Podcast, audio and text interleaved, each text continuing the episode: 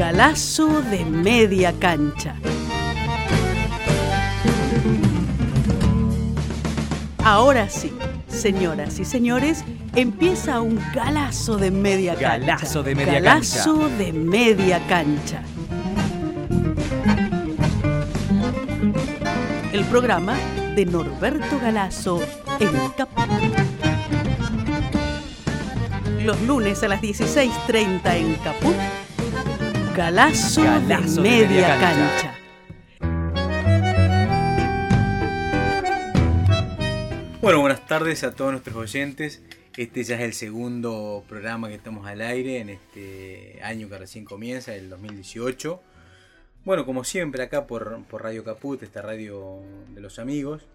Y bueno, para los oyentes que, que se suman hoy, les contamos que con el maestro Norberto Galazo eh, hacemos una vez por semana a esta hora Galazo de media cancha. Es un programa de historia eh, en la que se planteamos a hombres y mujeres que se han destacado en algunos aspectos de la realidad argentina, eh, cultural, política, de la literatura, del arte, pero como han tenido un pensamiento contestatario o su misma vida se han opuesto, digamos, al, al pensamiento dominante de su época, han sido arrinconados, ignorados, silenciados, convirtiéndose en, en maldito, como lo llamara don Arturo Jaureche. Arrancamos el año pasado en, en junio o julio, si mal no recuerdo, y ya llevamos retratado más de 15 personajes, entre hombres y mujeres. Muy pocas mujeres nos han hecho la observación, así que este año vamos a tratar de compensar y vamos a sumar a la galería maldito este, más personas del género femenino. Eh, bueno, yo me presento, soy Fabián Mettler y hoy vamos a abordar con el maestro Galazo la vida de una mujer nacida en Italia en 1873 y radicada en la Argentina junto con su familia desde muy pequeña. Vamos a hablar de Julieta Lanteri, una de las primeras mujeres médicas del país. Exactamente, y según los registros, fue la sexta mujer en obtener ese título universitario en la Argentina. Todo un logro para la época a la que solo llegaban a las altas casas de estudios los hijos varones de la clase dominante. Pero Julieta no era una mujer de amilanarse fácilmente. Y eso quedó demostrado un 23 de noviembre de 1911, cuando en la, en la elección para concejales de ese año, y ante la mirada incrédula de un grupo de hombres, depositó su voto en una urna, convirtiéndose en la primera mujer en sufragar en la Argentina. Y esto 40 años antes de que se instituya el voto femenino. Una verdadera outsider, como dirían ahora, de la política, una precursora de los derechos electorales del género femenino. No solamente en Argentina, sino también en América Latina. ¿no? Con posterioridad, en el año 1919, intentó nuevamente inscribirse en el registro electoral, pero no pudo hacerlo porque le exigieron libreta de enrolamiento. Y en esos tiempos la libreta estaba ligada al servicio militar obligatorio, que por supuesto Julieta no podía hacerlo porque era solamente para los hombres. La burocracia eh, machista estuvo a punto de salirse con la suya, pero la intuición y la fina inteligencia de Julieta Lanteri ganaron nuevamente la partida, una vez más. Ella creó el Partido Nacional Feminista. No estaba habilitada para votar porque no tenía libreta, pero sí podía ser candidata y ser votada. Nada decía la constitución al respecto. Y tan mal no le fue. Sacó 1730 votos, incluido el de Manuel Galvez. Hola Norberto, ¿cómo estamos? Buenas tardes. ¿Qué tal? ¿Cómo andas? Muy bien, bueno, qué, qué mujer brava esta Julieta, ¿no? Había que ser valiente para Sí, teniendo esa doble condición de mujer y, y extranjera Sí. inscribirse en la facultad. Y... Claro, eh, en realidad este, lo, lo común de las mujeres de, de esa época, ¿no? Ella nace en 1873 Sí. y viene acá en Argentina, este, nace en Italia, ¿no? Y viene a Argentina con su familia eh, a los poquitos años, a los seis años más o menos. Quiere decir que llega en 1879.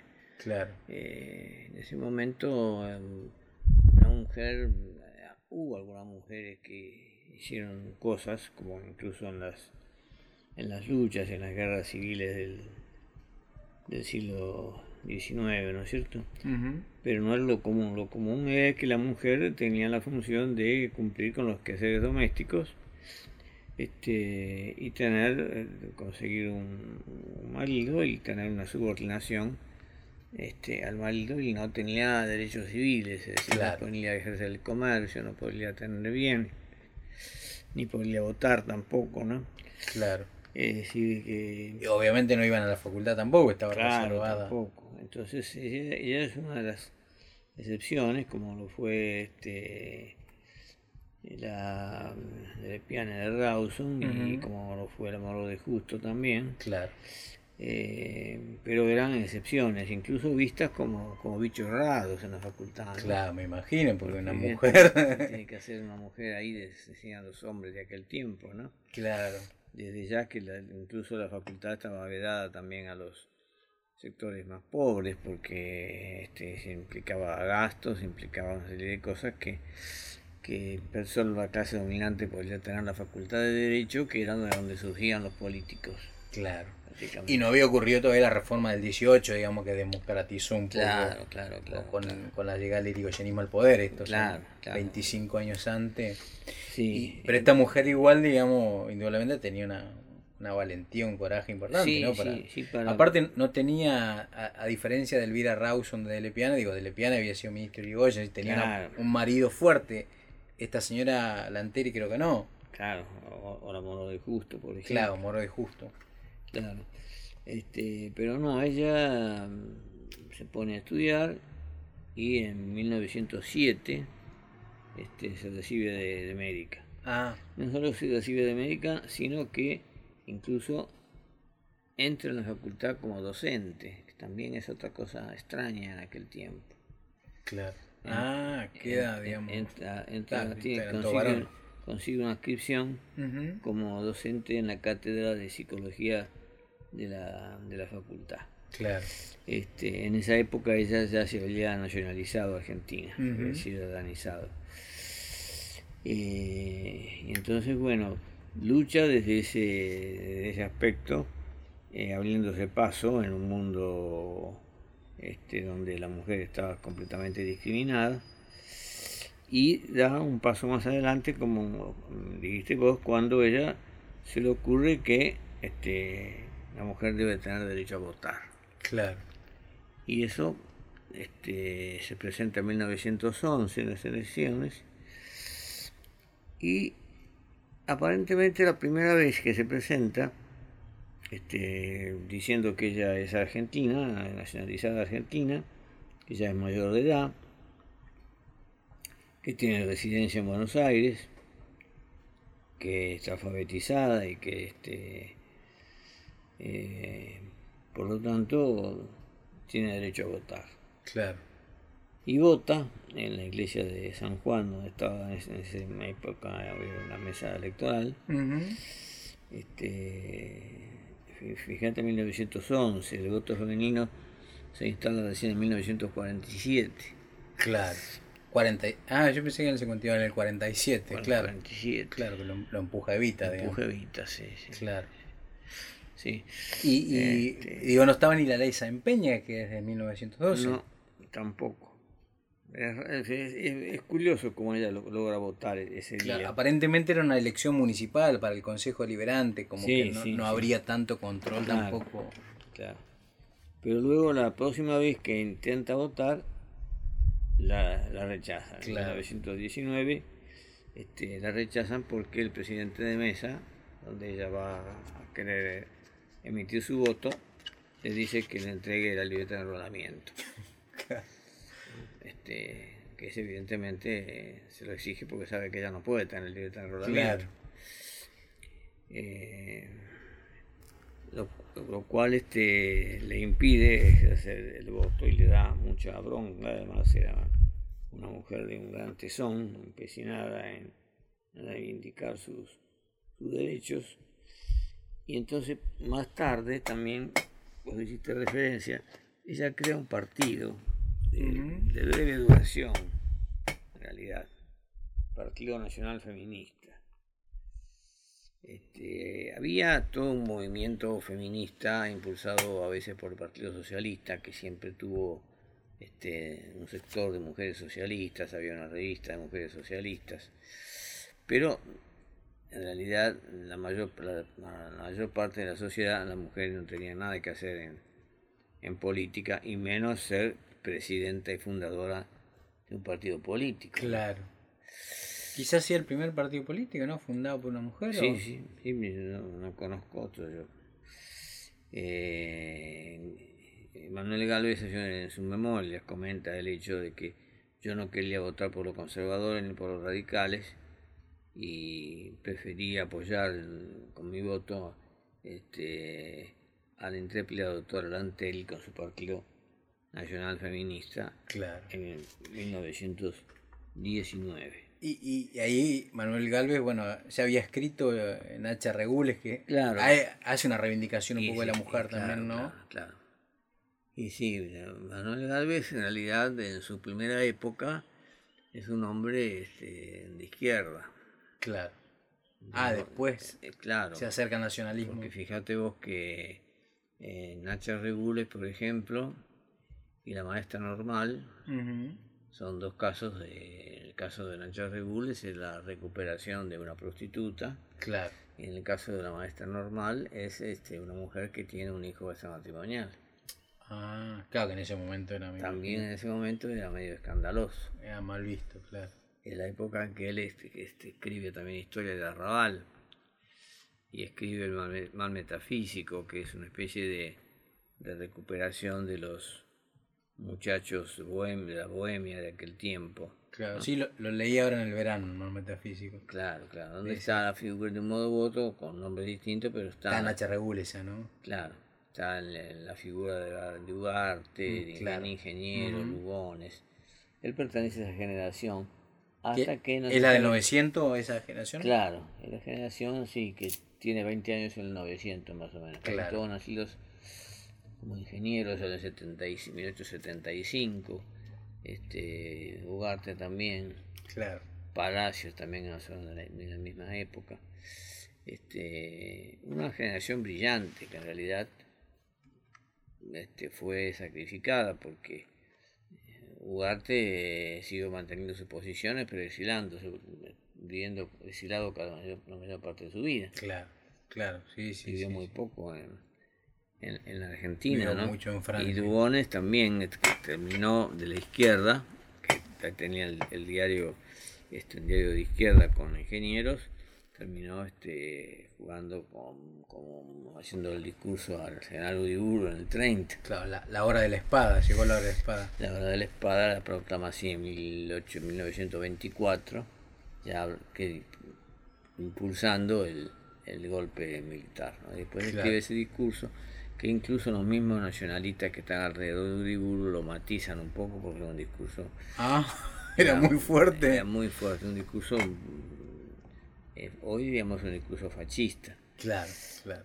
Este, es decir, casi todos ellos se van este, van transigiendo. Roberto Pairó, por ejemplo, se, se pone a escribir en La Nación Claro. queda tanto preso de la nación, Macedonio Fernández se repliega en la, en la soledad. Mm. De Macedonio también vamos a tener que hablar más adelante. Claro, Macedonio es otro maldito en realidad también. Galazo de media Galazo de media cancha. Galazo de media cancha.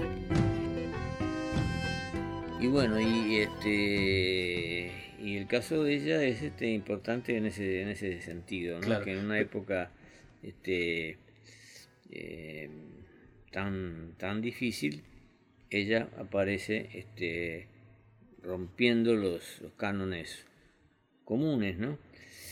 Eh, pero no, esa posibilidad política no tiene, porque tendría que tener dinero para construir un partido, de que tener dinero, organización, etcétera. Claro, aparte me imagino que también culturalmente, yo no sé cómo la sociedad veía en ese momento que una mujer se presente como candidata. Quizás las mismas mujeres tampoco lo veían bien. Claro, Digo, claro, estaba claro, instalado no solamente en las leyes, sino en la cultura. Claro, ella llega a decir que bueno, que ella si tiene que hacer el servicio militar lo hace.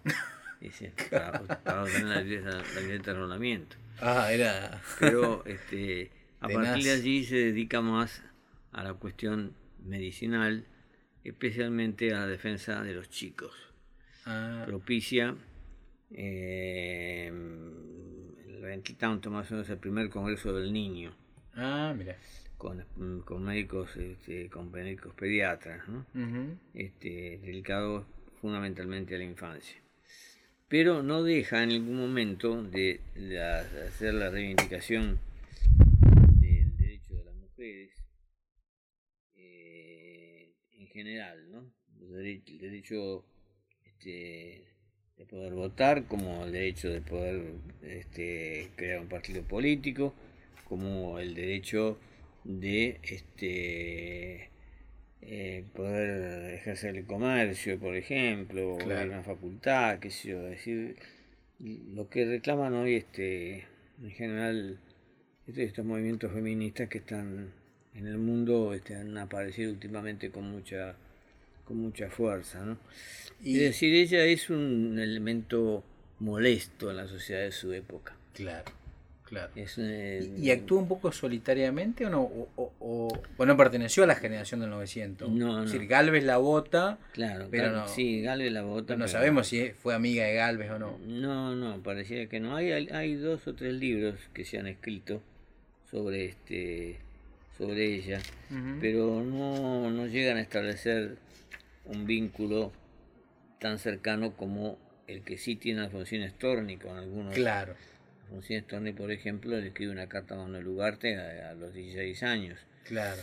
o tenía una vinculación este eh, con, con Quiroga, con Lugones, con este Calabrini, ¿no? Claro, sí, sí, sí. Ella sí. parece que se dedica a su especialidad, la medicina, pero manteniendo esas posiciones en artículos posiblemente que yo no sé si se han podido recuperar o no.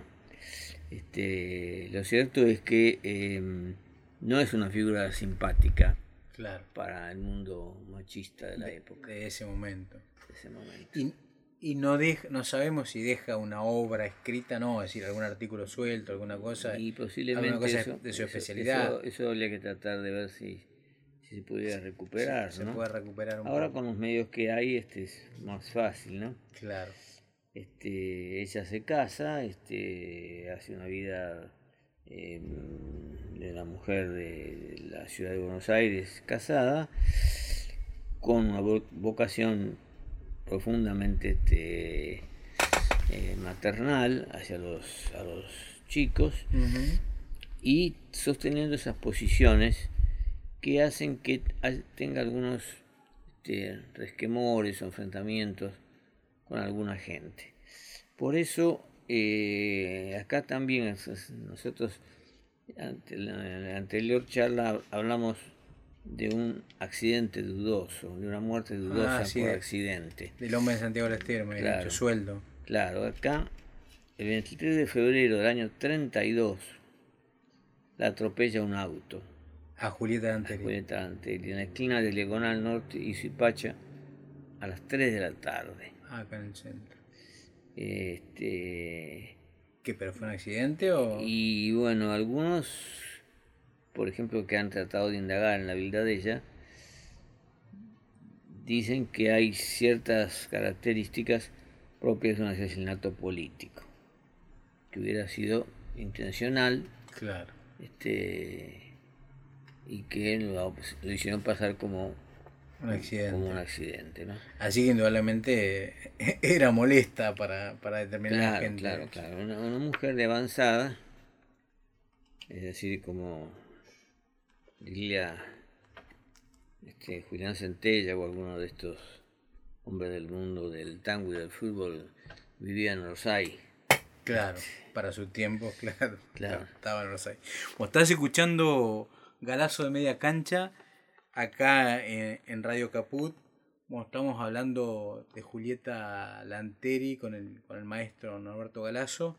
Eh, Norberto, y obviamente también es una, una maldita, digamos. Sí, porque no hay un cierto reconocimiento en la medida en que aparecen, por ejemplo, el libro Julieta Lanteri, La pasión de una mujer, que lo publica Araceli Velota. Aparece después La cara olvidada del voto femenino, es un artículo que publica Mariana Carvajal.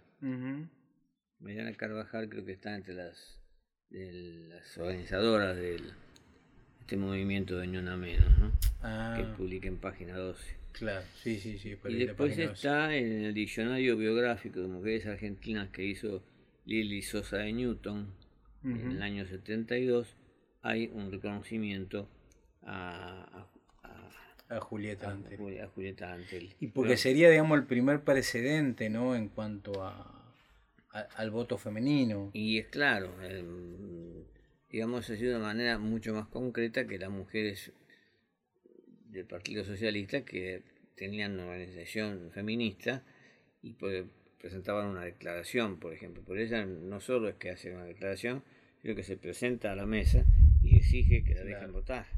Claro. Y una primera vez la consigue, la segunda vez no lo consigue. Cuando no lo consigue, dice, bueno, no puedo votar, pero sí puedo crear un partido. Claro.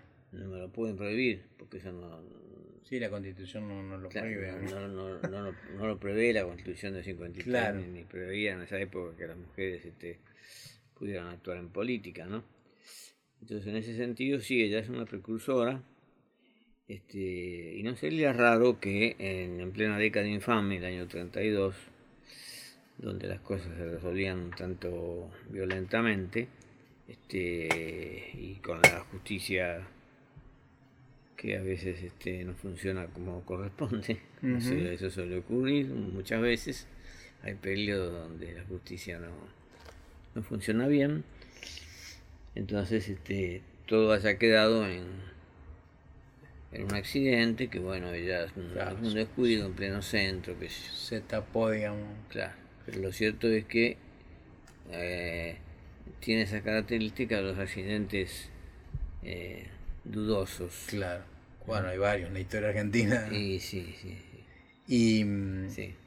y no, no, no, no militó en el socialismo, sabemos sus ideas políticas más allá del... Parecía, yo no, sé si- no- yo no tengo datos de, de que ella haya militado este, políticamente después. Porque indudablemente tomó la causa del feminismo, pero uno la puede tomar de distintos lugares ideológicamente. Sí, sí, claro. Es decir, también era feminista este Vittorio Campo. Y Claro. Vittorio Campo este, fue una de las primeras mujeres que salía a fumar en público y usar este, mangas cortas y conducir automóvil. Era un acto de rebeldía, pero desde una persona... Pero, De la élite. pero en un feminismo oligárquico. Claro. Porque después, cuando ella publica la revista Sur, este, publica una carta de Guiraldes a Valéry Largot, un poeta francés, Sí. donde Guiraldes, como gran escritor argentino, este, que había publicado Don Segundo Sombra este, poco tiempo antes, eh, les dice, véngase a la Argentina, que yo lo llevaré a recorrer las Ujú. provincias del norte, este, ya verá usted lo bien que lo pasará, porque yo le haré regalar una chinita de 14 años, Uh, qué hijo de puta.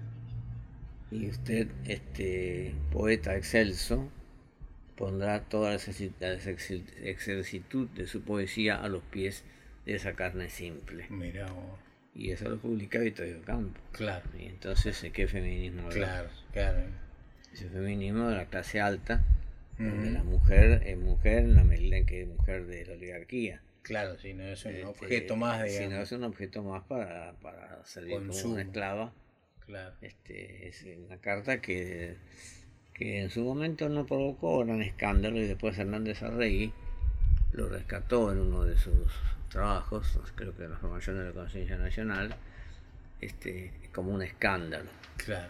que la oligarquía ofrecía a las chicas del interior.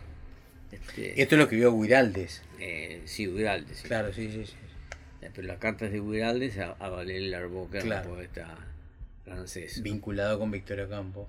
Claro, este, y aparece en la revista Sur. eso. Ah, claro. Aparece con, con la parte de correspondencia publicada, Claro. que sé yo, correspondencia de Guiraldes, y publican la carta, ¿no? Claro. Y a Regui este, no lo deja pasar. Cuando lo ve se escandaliza tiempo después, ¿no? Porque en el año 31 Regui este, no- todavía no, Claro, era un no era el Hernández Arregui que conocimos este, antes, era un Ujú. muchacho adolescente. Claro. Pero este, aprovecha para Señalar, digamos. señalar este, eh, qué, clase de, qué clase de feminismo era. Claro, claro, claro. Claro, sí, sí, sí, por eso yo te preguntaba Claro. Julieta si, si era solamente un feminismo, si había tenido también Sí. alguna, alguna formación. No, lo que pasa es que en, en el caso de ella, este, la preocupación por la, por la salud de los chicos, por ejemplo, Claro, en un país donde no se tomaba mucho en cuenta la mortalidad y donde la mortalidad infantil en, en algunas provincias del interior era, era el 200 por mil. Este, 200, claro, una barbaridad. Muy alta. Mm.